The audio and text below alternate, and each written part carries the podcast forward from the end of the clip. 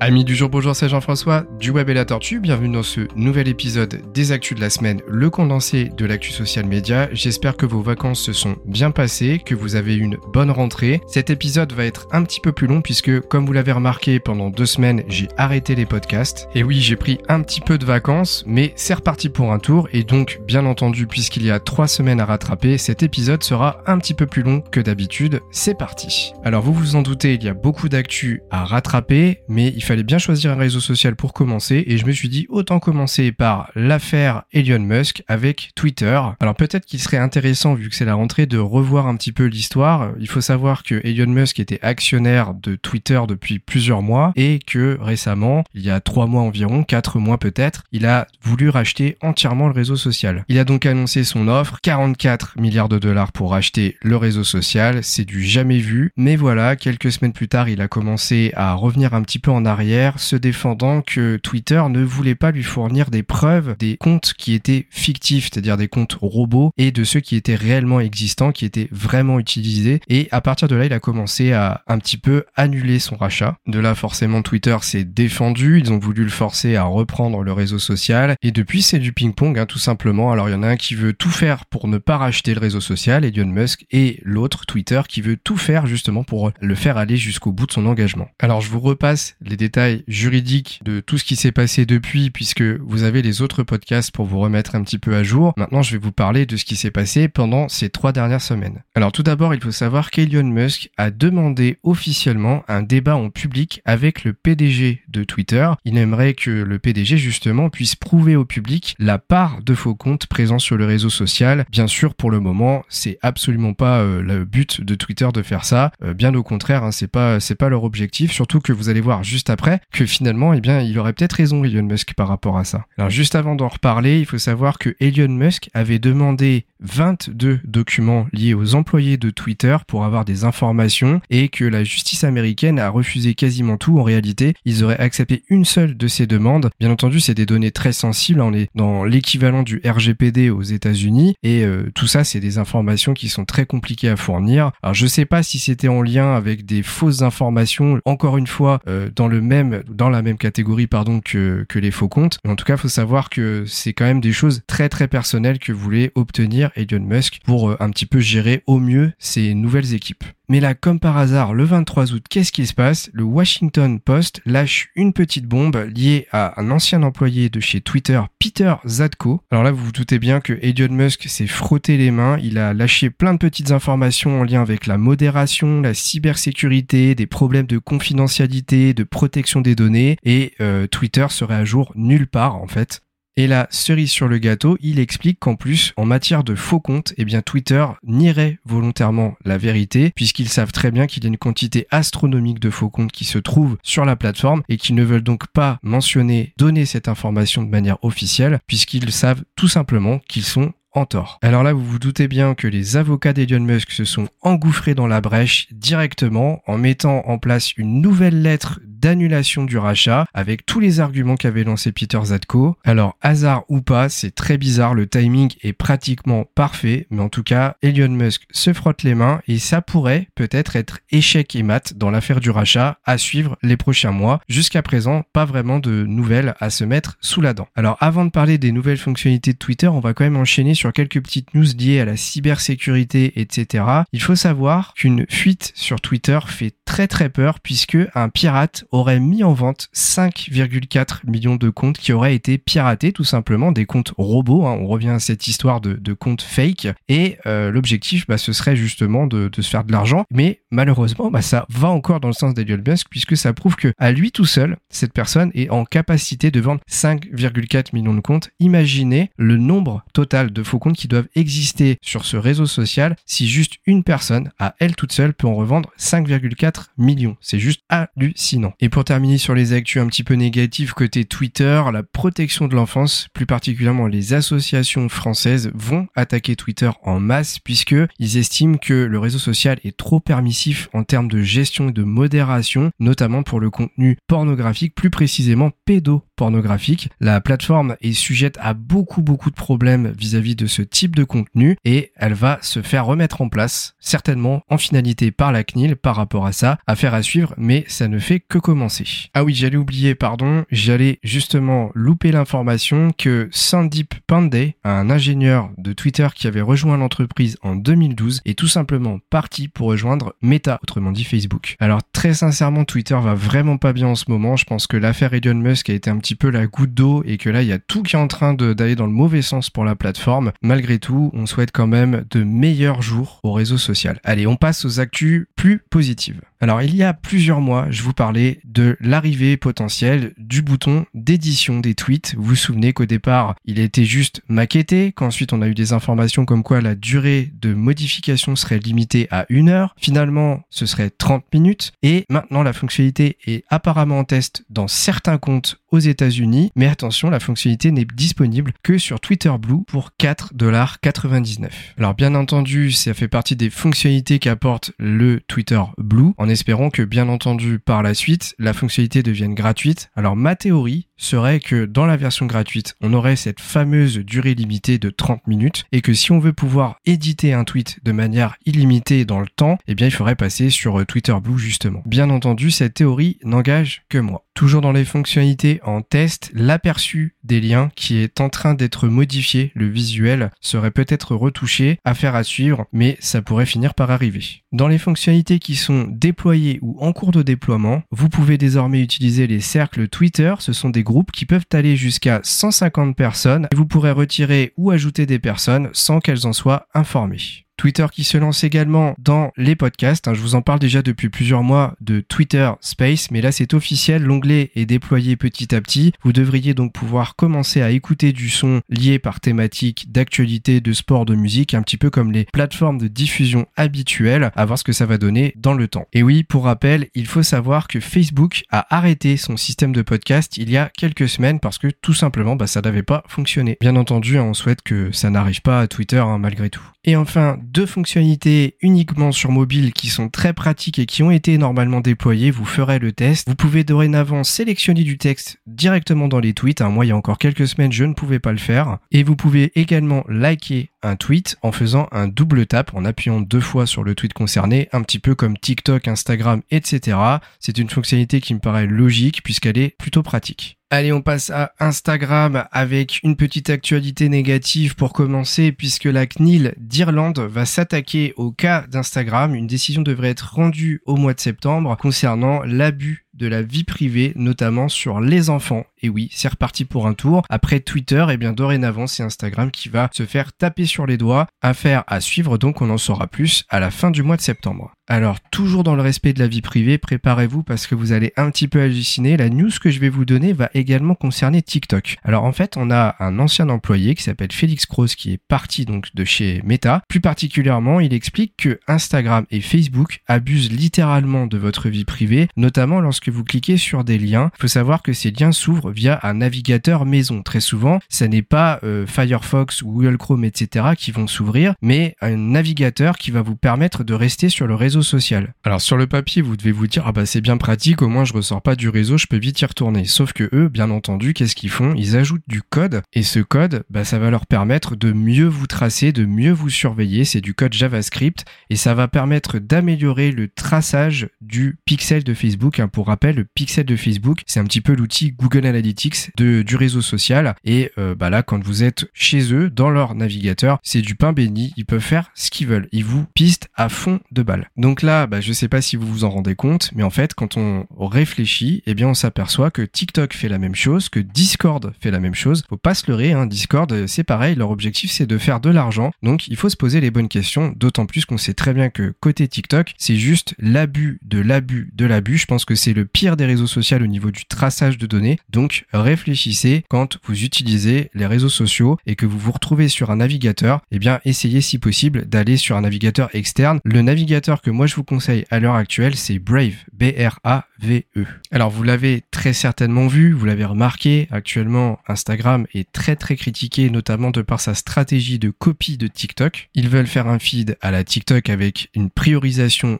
très clair des Reels, les vidéos équivalentes à TikTok, et une pétition circule depuis plusieurs semaines, signée par des centaines de milliers de personnes, notamment des stars. Et du coup, ça a été l'occasion d'un réseau social qui existe depuis déjà plusieurs mois de sortir un petit peu du lot, qui s'appelle BeReal. C'est un réseau social qui soit utiliser la photo ou la vidéo, mais de manière à garder l'interaction uniquement avec ses amis. On va pouvoir envoyer des vidéos ou des photos, et les personnes qui sont dans l'envoi de ce message vont devoir répondre sous un laps de temps prédéterminé, eh bien il faut savoir qu'Instagram est en train de tester cette fonctionnalité de manière discrète pour peut-être l'implémenter par la suite pour de bon. Alors comment ils font ça? Bah, Tout simplement parce qu'actuellement il y a un Candid Challenge qui circule qui reprend exactement le même principe. Donc à voir ce que ça va donner. Si ça a du succès, il est fort probable que ça soit mis en place par la suite par le réseau social. Dans les fonctionnalités qui seraient en cours de test par la société, Alessandro Paluzzi a détecté un nouveau bouton qui permettrait de créer des chats avec des milliers de personnes. Également, la possibilité de planifier des événements, c'est-à-dire que vous allez pouvoir déterminer un lieu, une date et le type d'événement, et les gens pourront dire s'ils viennent ou pas, un petit peu comme on peut le faire sur Facebook. Également, il pourrait être mis en place un système permettant d'envoyer des reels seulement à vos proches. Également, une fonctionnalité permettrait de capturer des reels, c'est-à-dire des vidéos, tout en prenant des photos, à voir si ça verra le jour. Une fonctionnalité à laquelle vous avez peut-être déjà accès, mais qui en tout cas est en cours de déploiement, c'est la possibilité de programmer à l'avance vos reels, à voir si vous pouvez déjà le faire. Et attention, encore une petite révolution qui va pas dans le sens des personnes qui aiment le nouveau Instagram au format TikTok, c'est les nouvelles super photos qui seraient au format 9 16e. Alors comme vous le savez, les photos classiques sur les posts Instagram, c'est du carré. Les reels, c'est du 9 16e. Et bien dorénavant, vous pourriez créer aussi des photos, des posts photos au format 9 16e comme les vidéos Reel. À voir si ça va plaire à la communauté. Personnellement, je pense que ce sera pas le cœur. Allez, on enchaîne sur le réseau social TikTok avec des fonctionnalités en test, notamment la possibilité d'activer prochainement peut-être les lives TikTok payants. C'est-à-dire que si vous lancez un live, eh bien les personnes devront acheter des billets pour pouvoir y accéder. Apparemment, ça coûterait 4,99$. Bien entendu, c'est une fonctionnalité qui est en test, hein, donc euh, peut-être que le prix va varier, peut-être qu'on pourra le personnaliser, je ne sais pas. Mais en tout cas, sachez que ça pourrait le jour. Une autre fonctionnalité repérée par Matt Navarra vous permettra peut-être bientôt de savoir quels sont les TikTok qui ont été créés par des personnes proches géographiquement de votre lieu d'habitation. Ça va vous permettre peut-être de vous regrouper, d'avoir peut-être plus de TikTok en duo ou tout simplement bah, de savoir euh, qui sont les personnes qui ont de l'influence ou qui utilisent TikTok de manière à créer du contenu dans votre secteur géographique. Alors vous le savez certainement, mais TikTok s'était lancé dans le développement de jeux vidéo, notamment pour donner plus de choses à faire aux personnes qui créent des lives sur le réseau social. Trois jeux en HTML5 ont été notamment annoncés. Fill Up Each Dance Meter, c'est un jeu un petit peu comme Guitar Hero mais avec les doigts. Play on TikTok, je crois que c'est un petit peu un truc de musique. Et Sweet, ça a l'air d'être de la danse. Bon, je les ai pas testés honnêtement. En tout cas, sachez que ces trois nouvelles applications ont été déployées. Allez, on va parler de Facebook avec des petites nouveautés que vous avez certainement remarquées. La refonte des pages entreprises, hein, vous l'avez certainement vu, une grosse refonte graphique d'ailleurs, et également une refonte de la Meta Business Suite qui a été revue, améliorée. Hein. Pour être honnête, moi depuis le départ, je trouve que cet euh, outil est une usine à gaz, mais petit à petit, ça s'améliore. Et puis, bah, les pages Facebook, hein, je pense qu'il était temps qu'il fasse quelque chose parce que ça faisait des années que ça ne bougeait pas. Alors honnêtement, c'est pas révolutionnaire, enfin en tout cas, c'est ce que je trouve, mais vous si vous ne l'avez pas encore vu, avoir la modification très très rapidement. Il faut savoir que les serveurs de Facebook ne déploient pas les mises à jour toutes en même temps. Parfois, il suffit que votre compte soit sur un serveur et que l'un de vos amis, lui, soit pas sur le même et qu'il ait la mise à jour avant vous et que vous, vous l'ayez tout simplement plusieurs semaines après. Dans les choses qui pourraient voir le jour, Mark Zuckerberg a annoncé qu'il envisageait de créer un service client pour répondre aux réclamations du groupe Meta. C'est un peu hallucinant, mais il y aura peut-être un jour un numéro spécial à appeler pour euh, déposer vos réclamations. Alors sincèrement, si ça voit le jour, j'espère que leurs serveurs de réponse seront hyper puissants parce que ça va y aller les réclamations, il y en aura à l'appel. Hein. Énorme scandale, vous en avez certainement entendu parler puisque ça fait suite un petit peu au scandale de l'avortement aux États-Unis. Facebook aurait délivré des informations à la police sur une personne, une jeune femme qui souhaitait avorter. Ça a créé vraiment un bad buzz autour du réseau social puisque bah, l'avortement c'est un sujet ultra sensible actuellement là-bas et euh, malheureusement bah, ça a conduit à l'arrestation de cette jeune femme et bien entendu bah, ça a été euh, un petit peu mis en avant par les activistes féministes notamment par Olivia Juliana via un tweet le 10 août 2022. Allez, trois petites news un peu plus classiques sur le réseau social. Messenger qui compte appliquer le chiffrement de bout en bout comme Telegram par exemple à partir de 2023. Également, Mark Zuckerberg a annoncé l'arrivée de Horizon World, le nouveau monde virtuel de Meta. Et enfin, l'application Facebook Gaming disponible sur iPhone et Android cessera d'exister à partir du mois d'octobre. Pour rappel, cette application, elle permettait de regarder du streaming de jeux vidéo depuis votre smartphone. Toujours pour rester sur le groupe Meta, on va parler très rapidement de WhatsApp. WhatsApp qui permet désormais de supprimer un message vieux de deux jours pour tout le monde. Ça y est, c'est en place. Euh, je vous laisserai regarder si, si vous pouvez l'utiliser. Allez, on passe à Snapchat et on en profite pour sortir du groupe Meta. Snapchat qui va licencier 20% de sa main-d'œuvre. C'est absolument hallucinant. Il faut savoir que les résultats du second trimestre de la plateforme ont été décevants, ce qui va entraîner justement euh, ce type de découpe ultra violente. C'est hallucinant. Pourtant, pourtant, l'application a déployé, vous le savez, depuis quelques semaines Snapchat Plus, le système payant de, Snapchat, hein, qui apporte de nouvelles fonctionnalités et qui est un carton. Ça fonctionne super bien. Il y a déjà des millions de personnes qui l'ont mis en place, plus précisément qui ont souscrit à l'offre, mais visiblement ça ne suffit pas. Et dernière news de Snapchat, Ghost Phone, c'est un jeu, une application en VR, réalité virtuelle, qui a été mise en place euh, sur la plateforme. C'est le premier jeu en réalité virtuelle déployé par Snapchat. Allez, on enchaîne sur LinkedIn avec un petit peu plus de news sur le réseau social. Une petite astuce pour commencer que j'ai découvert sur un article de conseilmarketing.com. Vous le savez certainement, quand vous êtes en compte gratuit,